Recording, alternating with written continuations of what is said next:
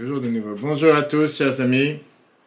Nous sommes aujourd'hui la veille de Purim, la fête la plus joyeuse du calendrier, comme on a expliqué longuement dans le cours de lundi soir qu'on peut revoir sur l'application Etora ainsi que sur tous les différents podcasts. Très très riche pour comprendre quel est le sens particulier de cette fête. Et on a expliqué est-ce que vraiment il y a un devoir de boire sans limite?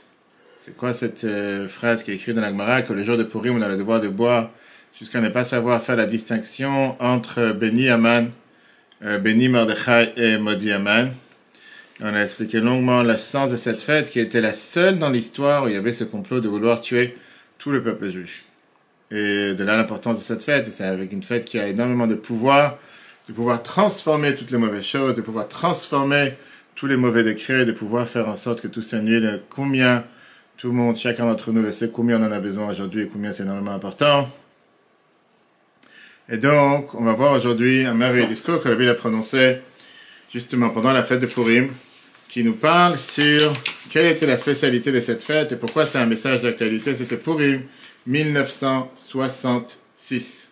Purim 1966. On va prendre la Magmara, la Mishnah, la Megillah, parce qu'on se prépare à cette grande fête ce soir, si Dieu veut. On va travailler de partout. C'est connu d'abord ce que le Baal Shem Tov dit. Sur la phrase de la Gemara, on a dans le texte, la Mishnah Megillah, chapitre 2, Mishnah Bet, Mishnah Aleph, pardon, première Mishnah. Celui qui lit la Megillah à l'envers, il est pas quitte. Qu'est-ce que ça veut dire? Celui qui lit la Megillah à l'envers, on t'a pas dit de la tourner à l'envers, parce qu'il y a des gens qui peuvent comprendre que comme ils ont vraiment fatigué, ils pensent que c'est vraiment la tourner à l'envers. Lire la Megillah à l'envers, ça veut dire tu lis du dernier chapitre au premier chapitre. Et tu penses que en lisant du dernier au premier, tu, tu choisis les chapitres. Non, tu dois lire en ordre, pas en désordre. Ça, c'est au départ. Ça, ça veut dire le sens simple de ce que la Gemara te dit. Viens le Baal Shem Tov. Le Baal Shem Tov, il te dit, corée Adam et Megillah, si quelqu'un lit la Megillah, et il pense que ce récit appartient au passé, seulement au passé, rétroactivement, et que le miracle ne se passe pas maintenant, il n'est pas quitte. Ça veut dire, il pense que c'est quelque chose qui est bon, c'est une histoire qui était en Iran, il y a quelques milliers d'années, avant, la, construction du deuxième temple, ça ne nous concerne pas aujourd'hui, c'est une très belle histoire, mais bon, ça ne parle pas trop, c'est pas pour moi. Hachem te dit qu'il n'est pas quitte. Pourquoi il n'est pas quitte? Parce que le but de la lecture de la Megillah, c'est d'apprendre comment un juif doit se comporter au présent.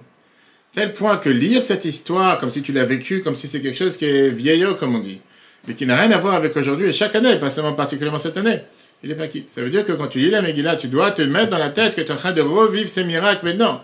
Ces décrets, ils existent chaque jour, et ces décrets, ils existent chaque jour, et tu dois revivre ces miracles de manière actuelle, et c'est ce qu'on va voir aujourd'hui. Maintenant, en vérité, tu peux parler maintenant des heures. On peut parler sur la Megillah sans limite. Chaque, chaque verset de la Megillah, on a vu les cours justement hier, les cours sur les explications du Rabbi sur la Megillah. Hier, on a vu tous les différents prénoms de Mordechai. Pourquoi la Megillah, elle te dit c'était un homme juif? Ne pensez pas que c'était un Iranien. Ben Kish, Ben Yair, Ben Shimi, Ish Yemini. D'où tu sors ces noms? Très beau cours qu'on peut revoir sur l'application. Hier, on a vu les explications du Rabbi dessus. Mais chaque mot de la Megillah, c'est un mot qui vient et qui te parle sur le passé, mais à le transformer au présent. Quand tu regardes l'histoire de la Megillah, l'histoire générale, elle doit être aussi faite au présent. Mais pas seulement l'histoire, on va voir tout de suite que le nom même de Purim, c'est aussi un nom bizarre. C'est pas un nom hébraïque. Comme beaucoup de choses dans la Torah, c'est pas un nom en hébreu. Et au contraire, puisqu'on sait que le, le sens de chaque chose se trouve à l'intérieur du nom de la chose, le fait que la fête a été appelée avec un nom non hébraïque et un nom bizarre, ça veut dire certainement un sens et une explication pour chacun d'entre nous. Donc on doit chercher quel est l'enseignement. Regardons d'abord comment s'appelle cette fête, pourquoi elle s'appelle Purim. On va la lire ce soir dans la Megillah, si Dieu veut. Chapitre 9, verset 26. quelle est l'origine du nom Purim?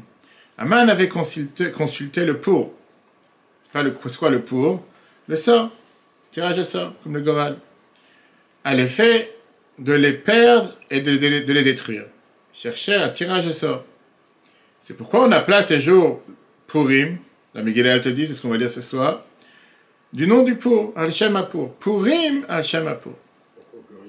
Tout de suite, attends, on de commencer Attends, c'est bon. Patience. Tout de suite. Non, il y a plusieurs questions ici. Tout d'abord, pour n'est pas en hébreu. Dans la chaîne Kodesh. C'est en langage perse. Rabbi Lazar dit ça. Perse, c'est l'Iran d'aujourd'hui. Et c'est pour ça que quand c'est écrit Ipil pour dans la Megillah, tu vois que la Megillah te rajoute Ipil pour ou Agoral. Si tu sais pas ce que ça veut dire pour parce que tu parles pas l'iranien, alors je t'explique c'est quoi C'est le Goral, d'accord? Pour t'expliquer pour en hébreu, c'est parce que la Megillah elle est écrite en hébreu, elle n'est pas écrite en perse. Alors la te demande c'est très simple, pourquoi la fête elle est appelée sous le nom de Purim en langage persique? Pourquoi elle n'est pas appelée Goralot? C'est très bien qu'on a une autre fête dans laquelle il y a un tirage au sort qui ressemble énormément à Purim, fête de Kippour dans laquelle on avait l'habitude de faire deux tirages de sort. Avec les deux boucs, un était envoyé à Azazel, l'autre était envoyé dans le temple pour pardonner le peuple juif. Comme toutes les autres fêtes, inclus, tu vas me dire, ah, c'est pas une fête de la Torah, c'est une fête des Chachamim. Chanukah n'est pas appelé avec un langage grec. Chanukah, c'est un mot hébreu, l'inauguration du temple. Peu importe, Chanukah fait, c'est se reposer le 25. Donc pourquoi tout d'un coup tu as ici une fête qui est la fête la plus importante du calendrier, comme on l'a expliqué longuement dans le cours lundi soir, et qui ne sera pas annulée comme Achir sera là. Et d'un côté, cette fête, c'est une fête qui est persique.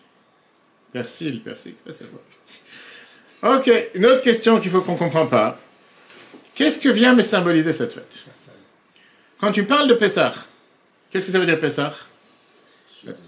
Sauter. La Torah te dit Hachem chez Passach al Israël, que Dieu a sauté sur les maisons juives et qu'il a, on va dire, euh, frappé les maisons égyptiennes. Donc en deux mots, la fête vient symboliser, le nom vient symboliser quel est le sens de la fête. Là, tu fêtes quoi? Qu'est-ce que tu fêtes pour une Tu fêtes le tirage de sort. Alors pourquoi la fête est appelée sur le nom du tirage de sort? Le tirage, c'est pas ça la fête. La fête, c'est que le peuple juif a été sauvé d'un décret d'extermination totale dans 127 pays. Ça, c'est la fête. Quel rapport ici avec Al-Shem le fait qu'il a fait un tirage de sort, qui est un petit détail de la fête, qui n'est rien d'important par rapport à l'emploi de tout ce qui s'est passé? Et au contraire, j'allais dire, le tirage de sort ne montre pas le, sauvetage, montre le décret. Le tirage de sort montre quoi? Il a fait un tirage de sort qui, Aman, pour tuer le peuple juif. C'est pas qu'il y a eu un tirage de sort pour nous sauver. Donc tout est à l'envers. On sait très bien que pour le mois d'Ada, c'est le mois où tout doit se transformer, mais là, à tel point que les choses sont tellement à l'envers, il y a quelque chose qui n'est pas clair. Encore une fois, la beauté d'apprendre des discours du rabbi sur n'importe quel sujet, n'importe quel fait, le rabbi te fait, il rentre dans ta tête et te dit réfléchis un instant. Dis pas les choses bêtement comme ça sans réfléchir. Purim, on fait Purim. Qu'est-ce que ça veut dire une chose pareille? Ça fait réfléchir. Les discours de Purim en général du rabbi, c'était des, des, qui duraient de 9h du soir jusqu'à 3h, 4h, 5h, 6h du matin. Depuis quelques jours, j'écoute à chaque fois, au bureau, je peux écouter. C'est tellement riche d'enseignements. Il n'y a pas une feuille, pas un livre devant lui. Toute la Torah, le Midrash, le Zohar. Et chaque année, des heures et des heures de commentaires très riches. Le Ebenezra. Regardons dans le texte. Ebenezra a été dit Ipil pour. C'est quoi Ipil pour? Sur Esther, chapitre 3, verset 7. Il consulta le pour. Ce mot est en perse et signifie le sort. Je viens de dans l'écoute Sichot et te dit Le contenu de chaque chose se dévoile dans son nom. Le nom de la fête aurait dû s'exprimer comme pour les autres fêtes, le miracle du salut d'Israël. Mais le nom Purim du nom du pour indique justement le contraire du miracle. C'est pas ça le but? Maintenant, il y a quelque chose d'autre qui dérange dans cette Megillah, encore une fois. C'est que c'est le seul livre des 24 livres, ce qu'on appelle les Esrim Barabas et Kodesh, le seul livre des 24 livres qui n'a pas le nom de Dieu à l'intérieur. Alors que tous les autres livres, là-bas c'est mentionné le nom de Dieu dans chaque livre plusieurs fois, ça, ça te montre encore une fois la, face cachée de toute cette histoire. Ce qui est le plus bizarre. Chaque juif, c'est très bien que dix fois par jour, cent fois par jour, tu, remercies Dieu. Merci Dieu, Baruch Hashem, Bezrat Hashem, Baruch Hashem, Imir Hashem. On parle de Dieu. Même quand tu parles de n'importe quoi, tu écris quoi que ce soit. On a l'habitude en général d'écrire au début d'une page Bet Samer Dalet, ou bien Bet E, Baruch Hashem, peu importe. Même quand tu fais des choses profanes, même quand tu écris à l'administration française, tu peux écrire BSD. Si tu demandes c'est quoi, tu veux c'est la, fabrique de mon. Le nom de ma fabrique, va savoir, ma société. Malek la on dit qu'il n'y a pas un endroit où n'existe pas Dieu. D'accord? Et donc n'importe quel juif attaché avec Dieu. Là, tu as un livre qui te raconte toute une histoire, sauvetage du peuple juif, dans laquelle pas une seule fois est mentionné le nom de Dieu. Pas une fois caché, pas une seule fois, elle n'est pas du tout mentionnée. Elle lui dit a priori, qu'est-ce que tu veux m'apprendre avec ça? Quel est l'enseignement derrière? D'un côté, tu as un devoir de parler de Dieu sans arrêt. Je ne dis pas seulement parler de Dieu. On se rappelle ce que la Torah nous raconte avec notre très cher Yosef, que même quand il était chez Pharaon, chez Potiphar, la, la, paracha n'arrête pas de te dire que sans arrêt, il parlait de Dieu. que tout ce qu'il faisait, il disait c'est Dieu qui le fait réussir, c'est Dieu qui fait, même avec le palais des Égyptiens. Là, tu parles de Mordechai, le rabbi de la génération. On dit que Mordechai dans sa génération était comme Moshe dans sa génération. Esther, pas une fois Dieu, pas avec l'aide de Dieu, que Dieu nous aide, que rien, pas Dieu dans l'affaire. Question générale sur la Megillah, le 3. Dans toute la Megillah, le nom de Dieu n'est pas mentionné une seule fois, contrairement à tous les autres livres de la Bible dans lesquels le nom de Dieu est mentionné plusieurs fois. En règle générale, chaque juif mentionne Dieu même lorsqu'il parle de sujets profanes, en particulier à l'écrit. Nous avons l'habitude, même pour courrier de tous les jours, de commencer par Beth par la grâce de Dieu, Bezrat Hashem, etc. On a dit tout à l'heure que quoi Qu'en réalité, dans la Megillah, quand tu lis la Megillah, le sens de chaque chose se dévoile dans son nom le fait que le nom de Dieu est caché dans la Megillah, il y a certainement ici une logique importante et une raison importante. Le nom de la Megillah, il s'appelle comment? Megillat Esther. 14. Ou bien Esther tout le livre d'Esther. Esther, traduction en hébreu, vient dire, parle du mot caché. Exactement. Une double cachette. Comme l'Agmara nous dit, l'Agmara Chulin, Esther minatora minayin, page 139, d'où je sais que Esther est écrit dans la Torah. Je n'aime parce que c'est écrit Aster Astir. Je vais cacher, je me cacherai. Dans Vayaler. Cacher est mentionné à deux reprises, désignant un double voile. De l'autre côté, Megillah, c'est quoi le mot Megillah? Ça vient de quelle racine? Le mot Megillah. Et parfois, on l'appelle même pas Megillah Esther, on l'appelle Megillah tout court. Megillah, ça vient du mot Giloui, qui veut dire un dévoilement. D'accord? Megillah, c'est Milachon Giloui. Ça parle d'un langage dévoilé. C'est la même manière qu'on voit que la Megillah Esther comporte deux contraires. D'un côté, Megillah veut dire le dévoilement, Esther veut dire la face cachée. Pareil, on voit que Purim a exactement ces deux composants dans la fête, dans l'essence de la fête et le nom de la fête. D'un côté, le nom, c'est un nom perse, l'Iran d'aujourd'hui. Et c'est un nom qui n'a pas été donné sur le sauvetage, mais qui a été donné sur le décret ça montre que la fête est attachée avec un voilage. De l'autre côté, on te dit que les jours de Purim, ce sont Yemé, Mishtev et Simcha, des jours de joie, qui sont beaucoup plus forts que tous les autres fêtes, à tel point qu'on doit se réjouir sans limite, comme on a expliqué longuement dans le cours de lundi soir. Et la Megillah, page, 7. Voyons dans le 4. Torah, on te dit clairement que la Megillah vient de la même racine que Giloui, qui veut dire le dévoilement. Rabbi te dit le même paradoxe que nous trouvons dans le nom de la Megillah, nous le retrouvons dans la fête même de Purim. D'un côté, le nom de la fête Purim, nom en perse qui se surcroît, qui de surcroît rappelle le décret, indique une période où tout est occulté. D'un autre côté, les jours de Purim sont des jours de festin et de joie bien plus que les autres fêtes. Et donc, il faut comprendre la réponse à la question qu'on a demandée tout à l'heure il faudrait d'abord essayer de voir quelle leçon cette fête de Purim veut nous enseigner, de toute l'histoire de Purim. Et la leçon, elle est très très simple. Regardons comment le peuple juif était positionné lors du ce décret. C'était pas juste de petites personnes que personne connaît. Mordechai, il était, comme on dit dans la Megillah, Yoshev Beshar Il était assis à la porte du roi, au palais du roi. Il était assis à l'Élysée, c'est ce numéro un. À plus de ça, il avait sauvé la vie du roi tu parles de 127 pays, tu parles ici, c'est le hasard des choses qui a fait que juste ce juif s'occupe de tout ça. En plus de ça, Malkat est la reine, la femme du roi était Esther. Et c'était pas juste une reine parmi 3000 femmes qu'il avait. C'était Vatissa, reine de Fanav, elle a porté grâce à ses yeux. Elle était particulière. Donc, a priori, la logique humaine te dit, quand tu as la chance d'avoir un ministre parmi le gouvernement du roi, et la reine, la princesse, une juive. Et celui qui a sauvé la vie du roi, c'est aussi un juif. Il y a un complot qui se pose contre ton peuple. Première des choses qu'on doit faire, c'est va voir monsieur le roi et dit écoute-moi mon cher ami, on se connaît de pas d'aujourd'hui. En plus tu me dois tellement de choses. Fais quelque chose, annule ce décret, c'est pas la fin du monde. Le Megillah te dit la première des choses qu'on va voir ce soir dans le chapitre 4, que la première des choses que Mordechai il a fait, c'est va faire il s'est habillé avec avec un sac et de la cendre. Il va dans la ville. Il a commencé à faire tchouva.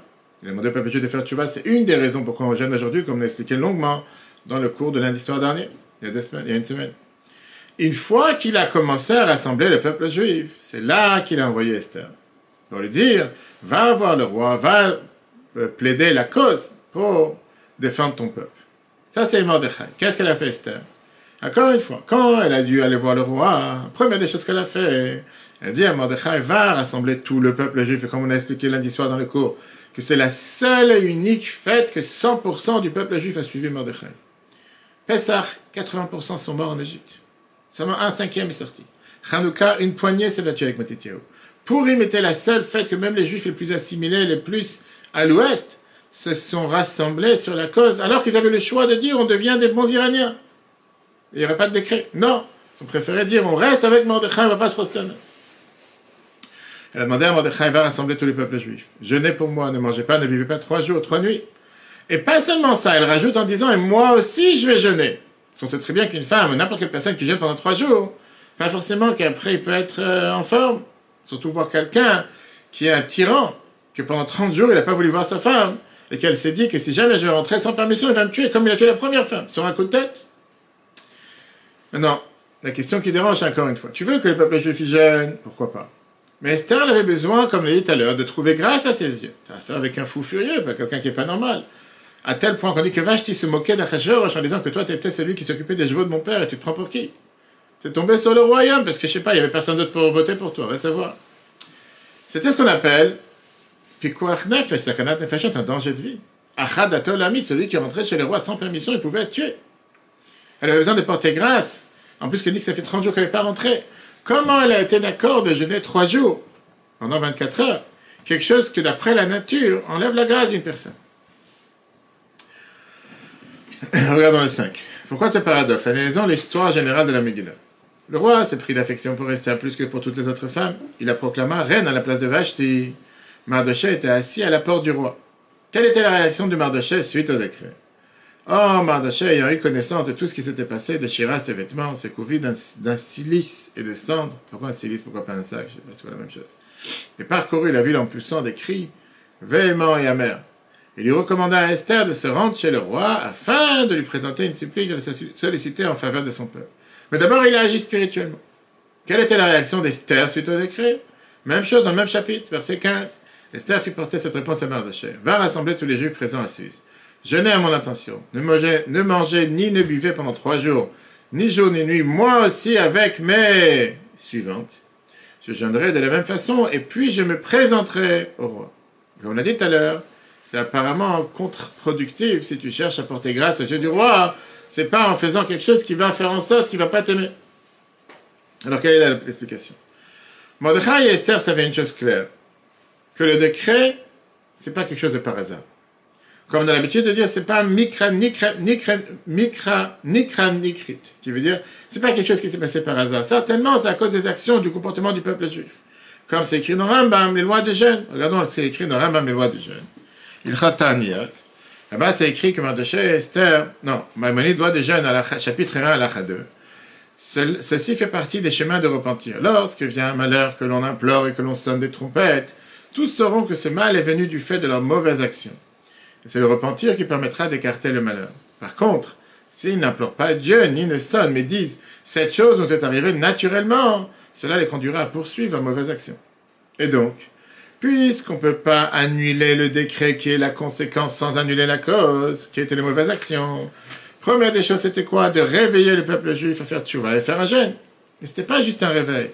Mais ils ont fait savoir clairement quelle était la cause, pourquoi il fallait jeûner? Jeûner pour réparer le fait qu'ils ont mangé ce qu'il fallait pas manger. Maintenant, encore une fois, c'est très bien que c'est pas forcément qu'ils ont mangé non cachère dans ce festin-là. Mais comme on te dit plusieurs fois dans la Megillah,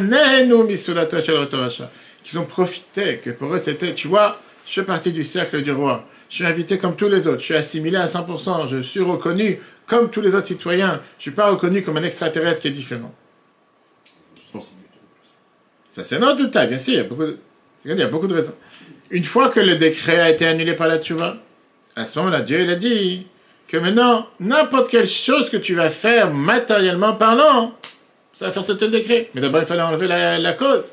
Tu ne veux pas régler le symptôme avant, euh, pas le symptôme, tu ne veux pas régler la plaie avant de régler le symptôme de la plaie. Tu ne peux pas dire, bon, tu as une plaie, pourquoi tout d'un coup tu as une plaie? Rien, tu mets une pommade. On va comprendre pourquoi.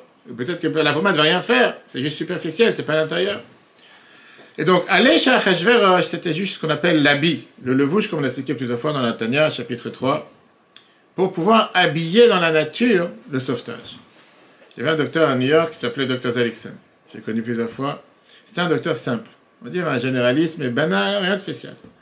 Mais c'était le docteur à travers lequel le rabbi faisait passer des centaines de miracles. Chacun qui allait voir le rabbi avec un problème de santé qui était à New York va voir docteur Alexis. Il lui disait prends du jus d'orange, je sais pas, et un morceau de matin. Quel rapport? Et lui-même il disait. C'était pas qu'il avait des grandes connaissances, mais la Bible faisait passer à travers ce docteur la médecine. Va voir un docteur qui te prescrit quelque chose, c'est parti voir un docteur t'a prescrit. Maintenant la bracha va arriver. Mais il faut que ça passe par les lois de la nature. Ok, exactement la même chose. C'est la cause qui a changé le décret, qui a tout transformé. C'était le jeûne, c'était la tchouva, la tzedaka. Et au final, une fois qu'on a réglé cette cause, la conséquence peut partir. Regardons dans le 6. Mardoché et Esther savaient parfaitement qu'il était impossible d'annuler l'effet, le décret, tant que la cause des mauvaises actions était toujours là. Voilà pourquoi leur première action fut d'éveiller Israël à la tchouva et de déclarer un jeûne. Une fois que la cause du décret fut annulée grâce à la tchouva, la volonté de Dieu est que l'on fasse une action quelconque, suivant les règles de la nature, pour annuler le décret. Pourquoi on a dit tout à l'heure que le message de Purim, c'est un message actuel?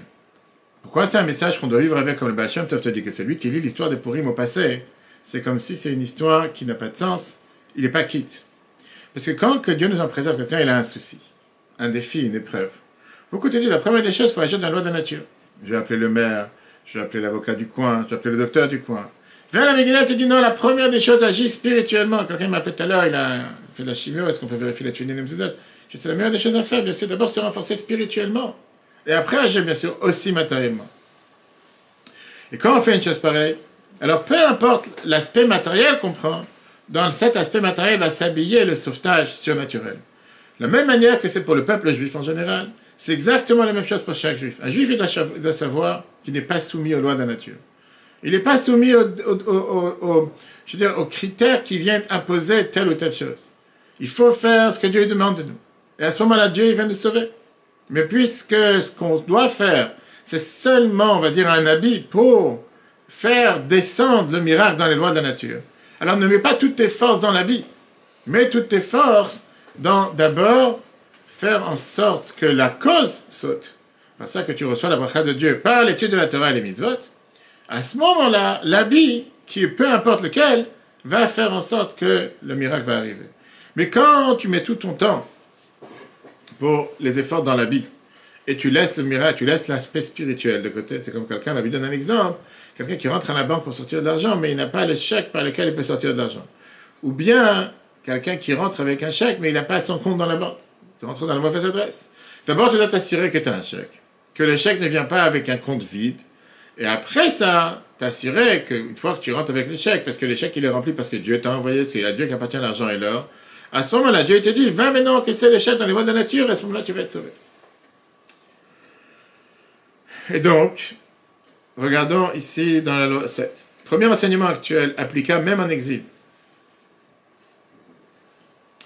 Lorsqu'un malheur survient, que Dieu nous en préserve, certains pensent que la réaction initiale et principale doit être les efforts par la voie naturelle.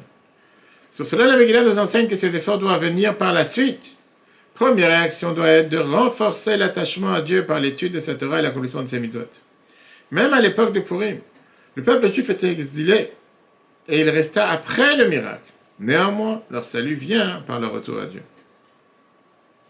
Quelqu'un peut se dire que tout ce qu'on vient de dire, c'est bien quand la divinité est claire. Mais quand tu es en exil, quand tu habites en Iran, en Perse à l'époque, quand tu habites dans un endroit, que c'est Dieu qui t'a placé dans cet endroit-là. Dieu qui a placé cette obscurité.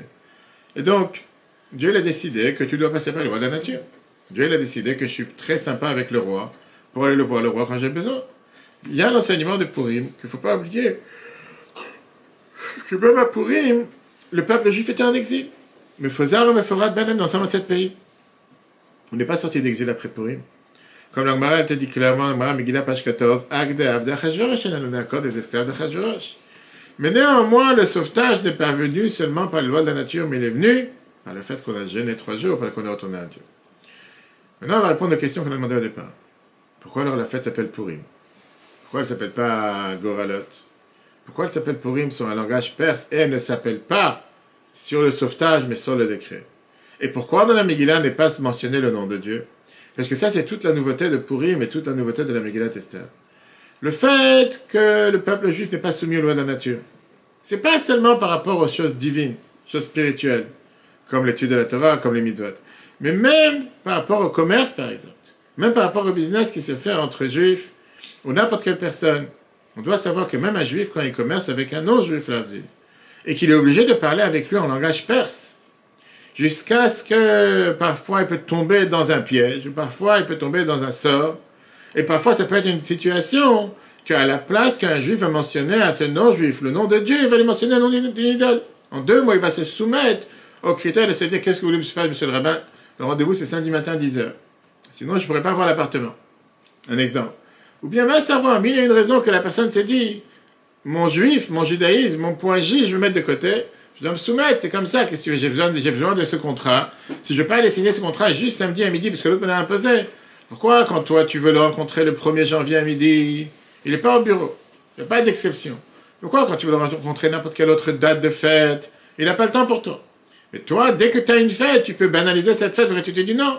On est obligé de respecter les lois de la nature. Donc, quelqu'un peut dire, puisque cette personne se soumet aux lois de la nature, et Dieu a décidé de m'envoyer la panassa, de m'envoyer mon gagne-pain, de m'envoyer ma réussite à travers ce non-juif, puisqu'on fait du business ensemble. Et donc je suis aussi soumis à ces lois de la nature.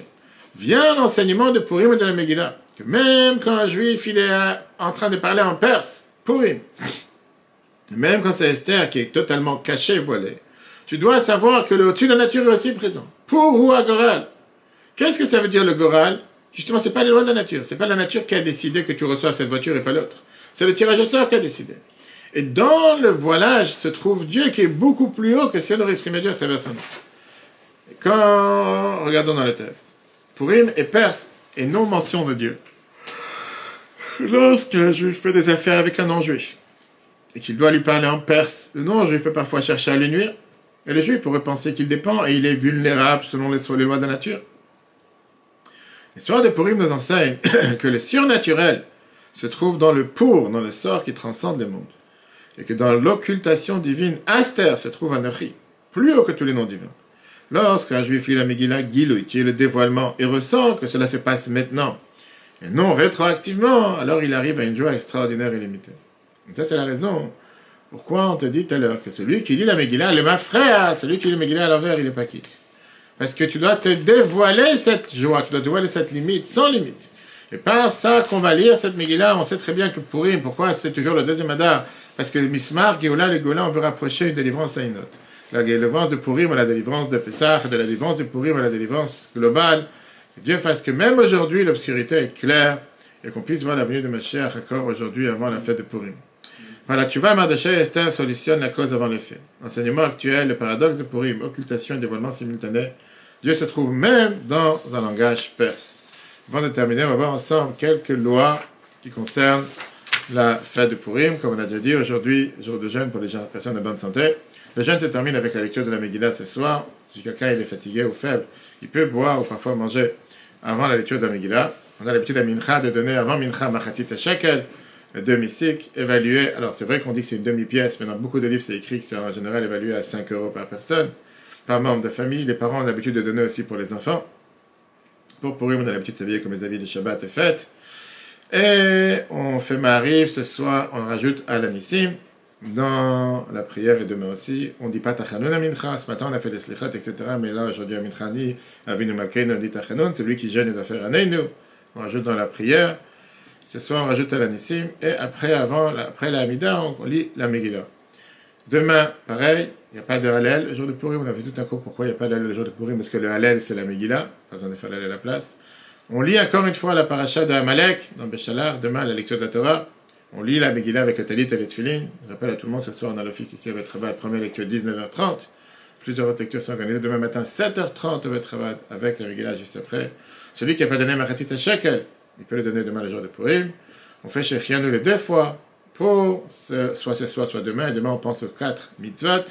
Les quatre mitzvot de la fête, ce sont la Megillah, Shloach Manot, échanger minimum à deux personnes de mai, un mai pardon à deux personnes, à une, personne donner Mishlach Manot, et là, venu les cadeaux aux pauvres, la Tzaka, la valeur d'un repas, certains te disent 5 euros, certains 10 euros, certains 18 euros, mais Rambam te dit qu'il vaut mieux rajouter le maximum dans Matanot Laivenim que de rajouter dans Mishlach Manot dans son repas pas l'habitude de travailler le jour de Purim, c'est pas interdit, mais on essaie d'éviter. Et bien sûr, le devoir d'écouter la Megillah, comme Rabbi disait, que ces deux mitzvot sont tellement simples à faire que les gens banalisent. Maintenant, la Mishlach tu peux faire 100 fois dans la journée. Pas seulement de recevoir, donne le donne à quelqu'un d'autre, échange avec quelqu'un d'autre. Et grâce à ça, on fait la mitzvah et que Dieu fasse qu'on mérite, comme à l'époque, la Yodi, Maïta, Orav, et Simcha, et Vika, que ce soit la même chose pour nous aujourd'hui, qu'on voit des bonnes nouvelles du peuple juif partout où il se trouve. Le cours en replay sur Torah tous les différents podcasts. N'oubliez pas d'aller sur le site du Bet Rabat, rabat77.org, l'onglet Purim.